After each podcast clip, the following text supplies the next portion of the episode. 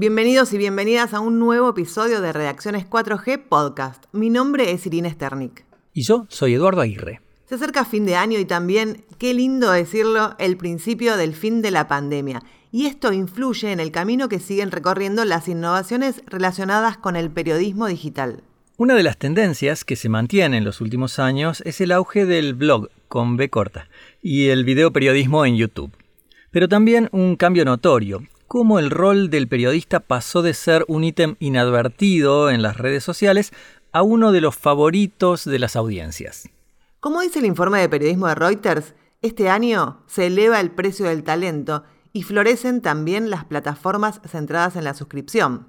En episodios anteriores ya hablamos sobre que cada vez más son los profesionales que presentaron sus propios proyectos periodísticos en formato de newsletters, podcast y canales de Twitch. Y lo que nos convoca es el periodismo en YouTube, la primera plataforma que ofreció opciones de profesionalización a sus creadores y permite generar contenido periodístico de calidad y más profundo. Hoy les traemos dos proyectos para conversar sobre nuevo periodismo. Natalia Restrepo tiene un amplio currículum en innovación en medios de comunicación. Tras un paso muy interesante por redacción, empezó a producir contenidos creativos en Netflix y paralelamente desarrolló su propio proyecto de YouTube, Rebeldía Tropical. Un gusto, Natalia, entrevistarte para Redacciones 4G Podcast nos encantaría saber cómo fue tu recorrido en principio y cómo te decidiste a generar tu propio contenido y proyecto audiovisual. Hola Irina. Bueno, te cuento que empezó el, amor por el mundo audiovisual y por los videos empezó desde hace muchos años, ahora que, me pongo a pensar. Empecé con la fotografía cuando estaba todavía en Colombia, me gustaba mucho hacer fotografía y cuando vine para Buenos Aires empecé a, a estudiar comunicación, en esas tareas de la comunicación me pusieron a hacer como un informe periodístico de esas tareas que a veces parece que no importan, pero de repente sí importan y te pueden marcar como el rumbo de tu vida. Y con una camarita que tenía me fui a hacer un reportaje de Buenos Aires celebra Portugal. Y yo diría que ahí empezó todo este recorrido. Y la rebeldía tropical yo creo que se fue tejiendo un poco entre todo eso que te acabo de contar y en una necesidad de de hablar del mundo, de hablar de los temas que me interpelan, de los temas que me movilizan. Y en los últimos años, como soy migrante, uno de los temas que me ha interpelado mucho es darme cuenta de lo poco que conocemos a nuestro propio continente, ¿no? Y en ese sentido, pues armé la Rebeldía Tropical, que es un proyecto en el que vamos a hacer esto que te contaba de redescubrir Latinoamérica, ¿no? De contarnos nuestra propia historia y no solamente estar pensando en cómo nos han visto desde afuera siempre, no. Nati, en esto de redescubrir Latinoamérica, ¿cómo lo pensás hacer? ¿Qué tipo de personas son las que te interesan? ¿O desde qué ámbitos de la sociedad latinoamericana te interesa que sean los protagonistas que te ayuden a contar estas historias? Yo creo que los protagonistas han estado un poco como invisibles, así que el desafío justo es encontrar a esos protagonistas, ¿no? No los que han estado en la tele o en la radio toda la vida, sino los que realmente han estado construyendo cultura y construyendo sociedad en sus comunidades. Y en ese sentido te cuento, por ejemplo, que el primer episodio de La Rebeldía, de esa nueva serie de La Rebeldía, es sobre el café de Colombia. Yo soy colombiana y me di cuenta que no sé nada del café, un producto que nos une como país y que hace parte de nuestra identidad, no, la identidad cafetera, el mejor café del mundo. De repente me encontré frente a una amiga argentina que sí sabía mucho del tema del café. Y un poco fue una sorpresa para mí, un poco como decepcionante al mismo tiempo decir que triste que no sepa yo, que además vengo de una familia vinculada al café cuando era chiquita, qué pasa con el café en Colombia, ¿no? ¿Qué pasa con los caficultores? En la investigación que hice descubrí que hay toda una nueva, un nuevo cambio de perspectiva, de empezar a pensarnos como algo que nos han dicho que no podíamos ser, que es esto de dar valor agregado a los productos. No, nosotros somos los que producimos la materia prima y es el primer mundo el que le da el valor, agregado. En esa rebeldía me encontré con la historia de um, un hombre que armó un proyecto que se llama Café Amor Perfecto, que um, le está dando la vuelta al mundo con su producto. En ese mismo sentido de cuáles son los protagonistas, encontré la historia de unas mujeres reincorporadas de las FARC que tienen un proyecto de café también, en el que al alrededor del café han construido una, un proyecto para poder ser eh, autosuficientes económicamente, para poder un poco contar su propia historia del conflicto armado, para poder reincorporarse a la sociedad, para poder finalmente como tejer esos lazos de paz que tanto necesitamos. Y entonces yo creo que esas son las historias que nos interesa contar, ¿no? Como cambiar el foco de el mejor café del mundo y empezar a pensar quiénes son los que producen el mejor café del mundo, cuál es su situación, eh, cómo han sido de repente excluidos de esta conversación y empezar a conversar con ellos para que nos cuenten.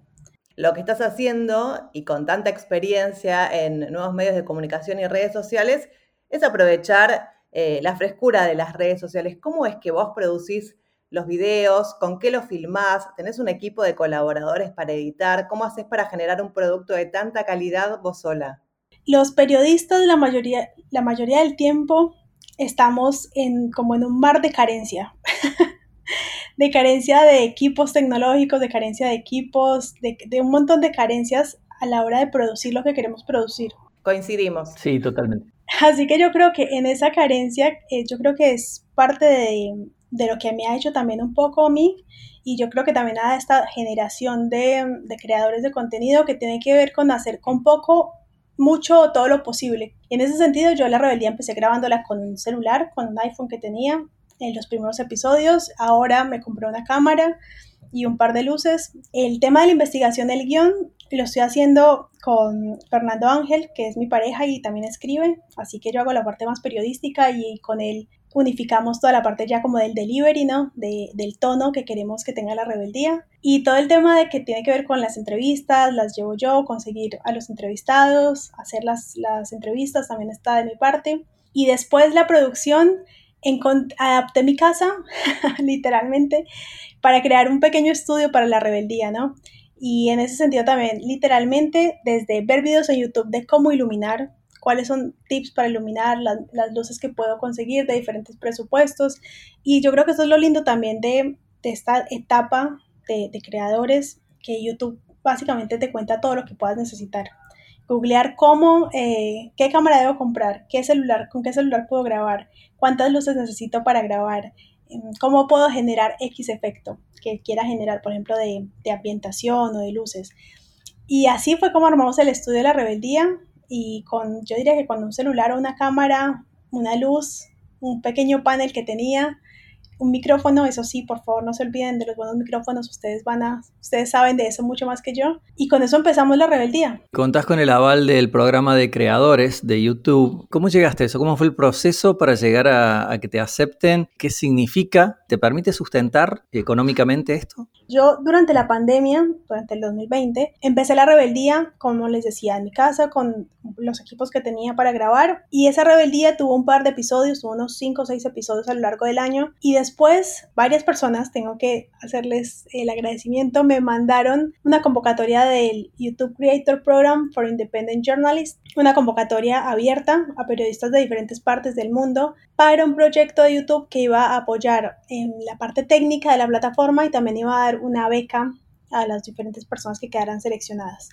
Y yo ahí presenté la rebeldía tropical, conté qué había hecho ya y cómo me lo imaginaba el futuro, ¿no? Y con cuántas personas me imaginaba que podía hacerlo. Bueno, tenían como todo un plan de, de cómo lo, soñabas. Después hubo una primera preselección, una entrevista, después una segunda entrevista y después ya el anuncio de que había sido seleccionada. Y el programa lo que hace básicamente es que somos 50, 50 periodistas de todas, de bastantes países de Asia, Europa y América, que tenemos unos entrenamientos mensuales, dan como buenas prácticas de la plataforma, ¿no? Cosas que ellos saben que han funcionado y que podrían ayudarnos a nosotros a crear desde workflows más eficientes hasta un modelo de negocio, eh, vamos a ver en los próximos meses, también cómo crear comunidad, bueno, como todo el armado del canal desde la parte más técnica y además de eso dan una beca para que podamos implementar ese, ese plan que habíamos propuesto desde el principio.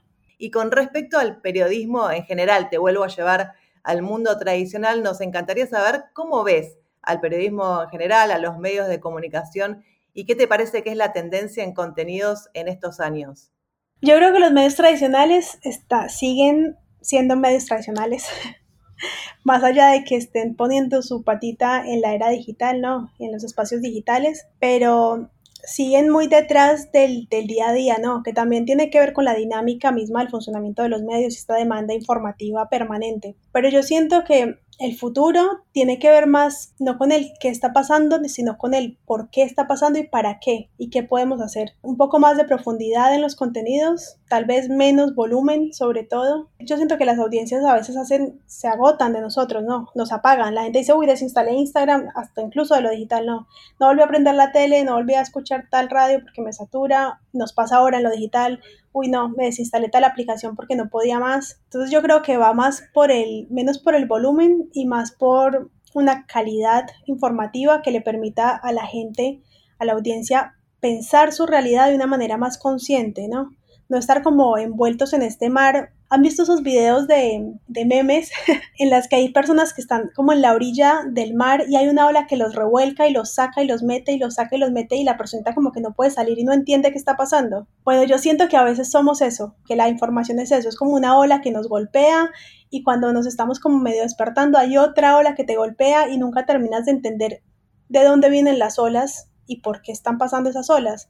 Entonces yo siento que eso deja tontada a la gente, de hecho, decía yo que, yo me descubrí a mí misma sin saber nada de mi país. me, descubrí sin saber de cuál era la raíz del problema con el café en Colombia, sin saber que había estado mal planteada la estrategia de, producción de café en los últimos años, quiénes, cómo están afectados los campesinos, qué están haciendo para cambiar eso. Bueno, yo creo que el futuro sería un poco calmar la marea y empezar a dar tal vez menos información, pero más contexto eh, Nati, la última de mi parte, ¿qué consejo les darías a, esas personas que están, eh, tal vez como vos, eh, buscando un, espacio propio en las plataformas digitales, en redes sociales? Yo diría que primero no se dejen desanimar por todas las, em, todos los aspectos negativos de la profesión que no son pocos, ustedes lo saben bien. Pero qué profesión no tiene aspectos negativos, ¿no? También ser realistas, ¿no? Con lo que esperan del periodismo, no superidealizar la profesión. Sí, es una profesión importante, pero tampoco es que debamos ponernos como en, en la punta de la pirámide. Segundo, les diría que experimenten, que se animen a experimentar lo antes que puedan, que no esperen a tener la mejor cámara, la mejor luz, el mejor micrófono, el mejor celular, no, con lo que tengan, que empiecen a crear contenido, que miren para afuera, qué están haciendo en otros países, qué están haciendo otros periodistas, cómo están haciendo que sus proyectos sean autosustentables, ¿no? Que era la pregunta que me hacías tú hace un ratito. ¿Cómo hacer que esto finalmente nos dé de comer?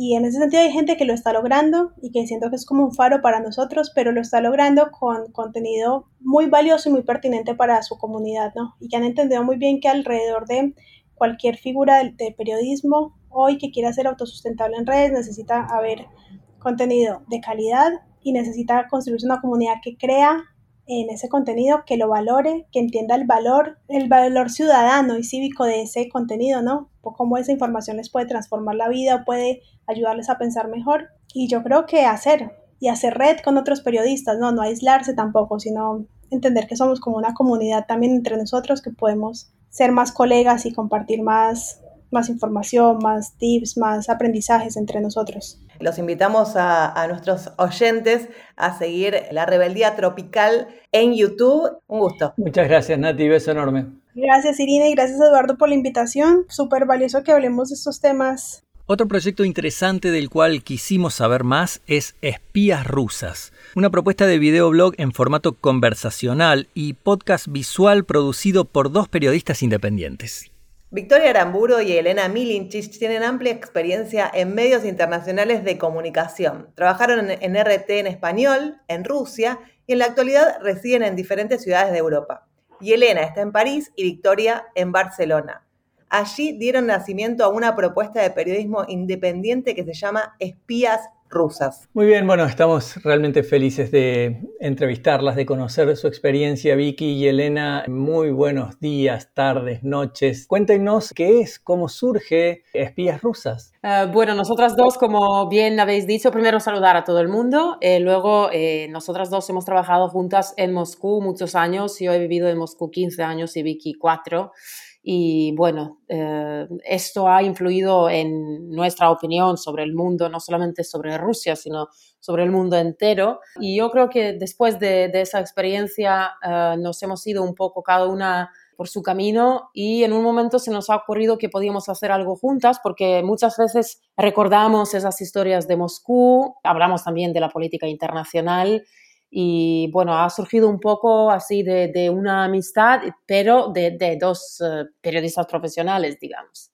Sí, yo creo que también esto que decía Yele de, de, haber tenido la oportunidad de trabajar en Moscú nos, nos abrió un poco la cabeza, ¿no? En el sentido de empezar a ver las noticias desde un lugar eh, diferente, eh, a pensar de una manera de algún modo lateral a entender también cuál era la manera de contar que nos interesaba a nosotras dos y por eso también surge el proyecto Espías Rusas porque, porque teníamos esa coincidencia, ¿no? Nos gustaba las dos contar de una, de una manera muy similar y por eso empezó el, el, proyecto abordando temas de América Latina, de Rusia puntualmente en principio y después del resto del mundo. ¿Qué repercusión tuvieron desde que empezaron, que no fue hace mucho, y en qué se basan para conocer a su audiencia e ir creando la comunidad de espías rusas?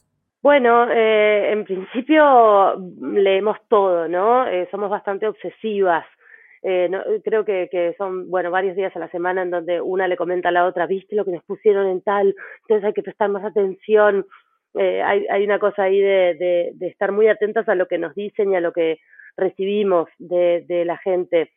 Como vos decís, crecimos rápido, eh, nos costó, nos costó bastante crecer, nos costó bastante entender el lenguaje en un principio. Nosotras las dos veníamos de la televisión tradicional, entonces entender que, que YouTube y que las redes en general tienen, o sea, hablan otro idioma, nos costó varios palos, ¿no? Nos pusimos frente contra la pared varias veces, hasta que finalmente uno, uno se da cuenta que está en la flexibilidad el éxito decir, bueno, ok, esto que yo creía que era de esta manera tal vez es de otra. Y efectivamente, ¿no? Muchas veces es de otra. Conocemos a nuestra audiencia también dándonos cuenta cuáles son los videos que más interesan, los que más interacción generan. También es eh, leer las estadísticas, que esto es también algo que, que, no sabes hacer si no estás metido en YouTube, ¿no? O sea, vas poco a poco aprendiendo cómo leer todo lo que está puesto ahí y ves que con diferentes materiales te sigue gente diferente. Por ejemplo, en el podcast que hemos empezado sobre Rusia, la mayoría de la gente que nos veía y escuchaba eran como hombres de más de 50 años y luego cuando haces un formato que es un poco más dinámico, ¿no? Ves que, que está cambiando completamente el panorama y que ahí te siguen, eh, bueno, jóvenes de 20 a 25 años, entonces empiezas un poco a jugar con eso, ¿no? Porque ya, ya entiendes qué es lo que gusta a ciertos grupos uh, de personas. El proyecto de ustedes es absolutamente integral, ¿no? Tienen podcast, videos, videochat, o sea que hacen live también, redes sociales. ¿Cómo manejan toda la información que hace falta para poder nutrir todos esos canales? ¿Qué temas les interesan? ¿Son de alcance regional, global, continental? Bueno, son de, de alcance global, yo diría. Eh, en realidad lo que nos hace falta un poco, yo diría, es un poco más de contenido sobre Rusia, porque eso lo, lo hemos tenido en el principio en el podcast. Uh, y yo creo que sí, que esto podría interesar, así que vamos a prestar más atención ¿no? a esa parte del mundo, pero en general son temas de los que los medios, digamos, tradicionales no hablan tanto o, o si hablan, hablan como desde otro punto de vista puedo decir que es un poco activista, ¿no? También la, la información, no lo voy a negar, uh, y se necesita mucho tiempo, mucha investigación y es imposible hacerlo. Nosotras en el principio eh, queríamos hacerlo nosotras dos solas. Hemos creado todas las redes sociales solamente para nutrir lo que dices, ¿no? Lo de la página de YouTube, que es lo, principal, donde está el contenido principal. Y nos hemos dado cuenta que primero que Facebook y eh, Instagram y Twitter, que son muy diferentes uh, y que habría que poner información diferente en cada una, entonces es imposible, solo, eso, o sea, sería trabajar 24 horas para tener contenido en todas esas redes, así que ahora ya tenemos una persona que nos está ayudando con todo esto porque, porque es mucho trabajo en realidad. Sí, creo que también desde el principio tuvimos muy claro que no éramos una agencia de noticias, que nos interesaban historias tal vez un poco más pequeñas, no tan hegemónicas, no tan este, de la agenda, ¿no? Eh, día a día, de tener ahí la primicia, el último momento. Estamos más enfocadas en la reflexión, en el debate, en poder comprender ciertas cosas, recordar otras eh, a, veces tenemos un poco esa sensación, tanto Yele como yo, de la inmediatez de, de, la noticia hace que se pierdan cosas que son importantes, ¿no? ¿Me darías un ejemplo de eso? ¿Qué tema y cómo lo encararon? Por ejemplo, el tema criptomonedas. Eh, a nosotros nos pareció súper interesante porque todo el mundo eh, respecto de las criptomonedas solamente habla del Bitcoin, ¿no? Sin embargo, hay un montón de otras cosas por detrás, ¿no? De ese tema. Eh, discusiones políticas que tienen que ver con la criptochina, por ejemplo. La noticia en todos lados salió como China prohíbe el Bitcoin. Bueno, tal vez no están así, espera, pensemos, expliquemos bien de qué se trata la cripto propia de China. Eh, no, no dejamos de lado eh, el tema en sí, porque en todos nuestros materiales tratamos de ocuparnos muy bien de explicar de forma didáctica de qué se tratan las cosas pero sí tratamos como de, alumbrar otra partecita de ese tema que tal vez no está tan alumbrada. Eh, no hablamos de qué es el Bitcoin ni nada más, sino de por qué El Salvador lo establece como una moneda de curso legal, en qué situación está El Salvador como para tomar esa medida. Me parece que las cripto es un buen, es un buen ejemplo por eso. ¿Te das cuenta cuando haces un canal así, cuando, por, por lo menos cuando estás empezando, que la gente ve cosas como blanco y negro? O sea, no hay grises ahí Ah, yo veo muchas veces que la gente comenta eh, debajo de la foto que hay que hacer clic para ver el vídeo, ¿no? Que ellos ni siquiera lo hacen, pero empiezan ya a comentar, o positivamente o negativamente, ah, que la gente ya viene con, con, su opinión sobre cualquier tema y lo que ha dicho Vicky, hacer que la gente nos escuche y para que sepan qué, qué hay detrás. También quería decir, perdón, que sí, que eh, estamos intentando dar la, la, la información objetiva pero con opinión. Se nota, se nota siempre este hilo. Más allá de que desconozco si están súper guionados o son eh, más espontáneos de opinión, nos gustaría saber cómo los realizan, porque se nota una alta calidad, ya que están en diferentes locaciones, y cómo trabajan a nivel técnico. ¿Cuánto les lleva, por ejemplo, hacer un video?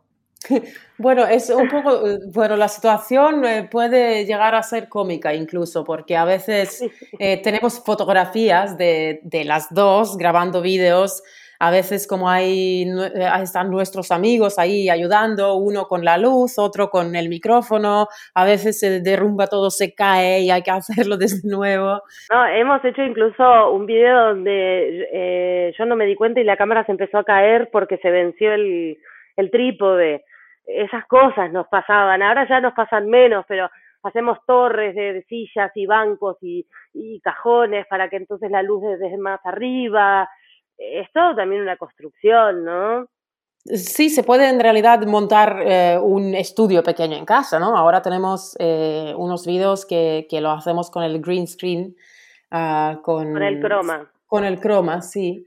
Y es difícil, pero es posible te metes en YouTube, ves un poco cómo funciona y funciona al final. Lo grabamos en vivo, digamos, el formato corto que tenemos, el VChat, eh, estamos conectados por un lado por Zoom y por el otro lado cada una tiene su cámara y estamos grabando en vivo. O sea, yo escucho la respuesta de él en vivo y ella escucha la mía en vivo y después se hace un corte de edición para que quede más natural. Yo creo que sí, que en eso sí que nos ha ayudado la pandemia, porque yo creo que antes a lo mejor no funcionaría este formato, pero en el momento en el que todo el mundo se quedó en casa, cuando todos empezaron a hablar por, eh, por Skype o por Zoom, ah, se ve como muy, se ve mucho más natural. Entonces ese formato está pensado como una conversación entre dos amigas, periodistas, y es esencial que nos veamos y que nos escuchemos porque sí, eh, existe un guion, pero a veces no salimos de esto porque estamos respondiendo en realidad una eh, a la otra. Bien, voy con la última de mi parte. Nosotros siempre tratamos de mostrarles a quienes están comenzando este camino en el periodismo una caja de herramientas de las personas que nos brindan su testimonio. Eh, bueno, yo en mi caso trabajo para grabar con una aplicación que se llama ProMovie, que funciona súper bien y es muy barata, cosa que no es menor, ¿no?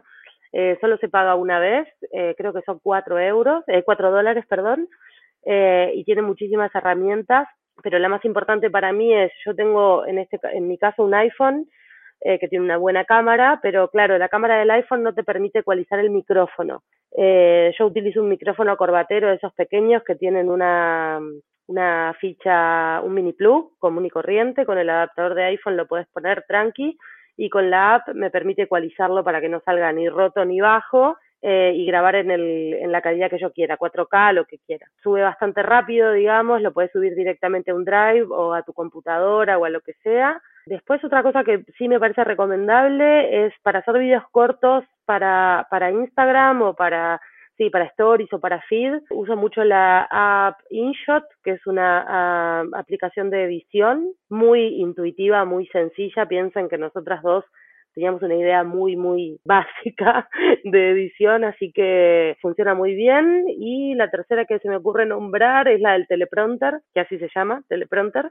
Puedes setear la velocidad, el tamaño de la letra, bueno. Bueno, y, y esa aplicación de estas hay muchas, esta yo creo que es gratis incluso también eh, una cosa que en el principio se nos olvidó, que había que hacer diseño ¿no? para las thumbnails, para las portadas esas de los vídeos en YouTube. Eh, ahí está el programa Canva, que creo que lo, eh, que lo utilizan muchos. bueno, hay también una versión que, que, es gratis y luego hay una que, que, es de pago que te da más herramientas, ¿no? Bueno, yo también utilizo una cámara Mark II, que es bastante vieja, pero yo creo que igual se podría hacer todo con, con un teléfono móvil. Yo creo que ahora hay muy, muy poca diferencia. Para editar eh, utilizamos eh, Premiere. Creo que si no quieres comprar una cámara, si quieres utilizar tu teléfono móvil por unos 300 dólares te puedes comprar todo lo demás, lo que necesitas, ¿no? Incluyendo luces que, que cuestan, no sé, unos 80, 90 eh, dólares como un par. Sí, y una cosa más quiero decir, si me permiten, siempre hay opción B, ¿no? Para todo. Lo importante es lo que tengas para decir y, y, decir algo interesante.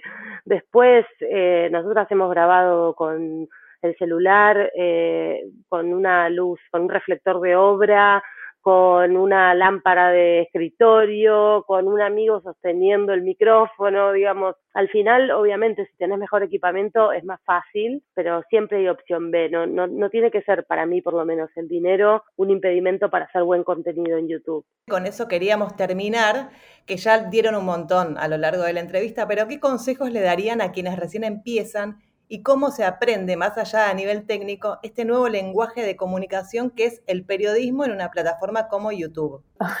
Es, una cosa que te dicen en todos esos cursos que yo no pienso que, que te ayudan mucho, pero al final es intentar y hacer muchos videos, porque no puedes saber antes de, empezar. Nosotras dos venimos de, la televisión y está claro que, hemos sido un poco demasiado mimadas porque había todo un equipo de personas que te arreglaban el maquillaje, la ropa, eh, que te ponían el micrófono. No tenías que pensar nunca en lo que había detrás de las cámaras, ¿no?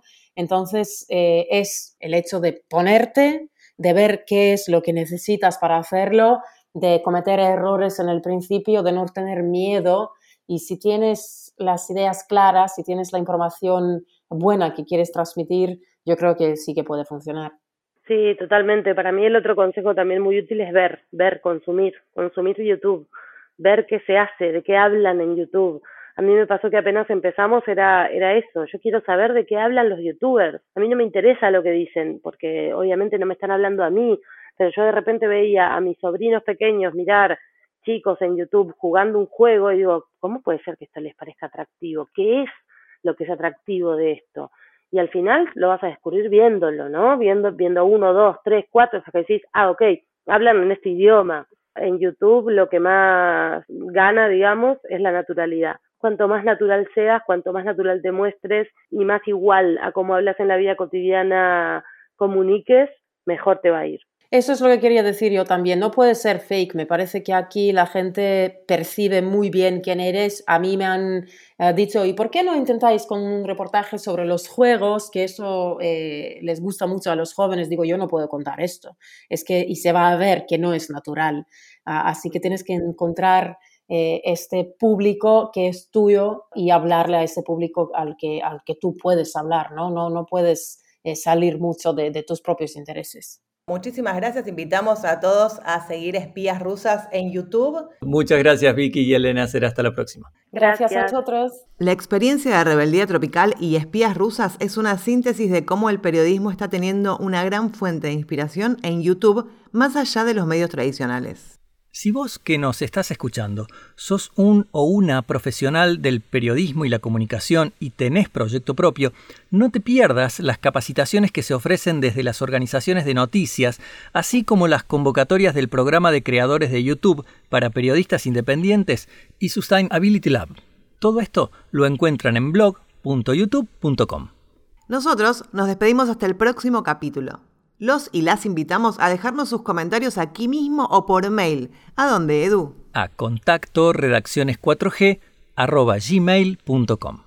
Muchas gracias por acompañarnos y hasta el próximo capítulo que será el último de este 2021. Los esperamos.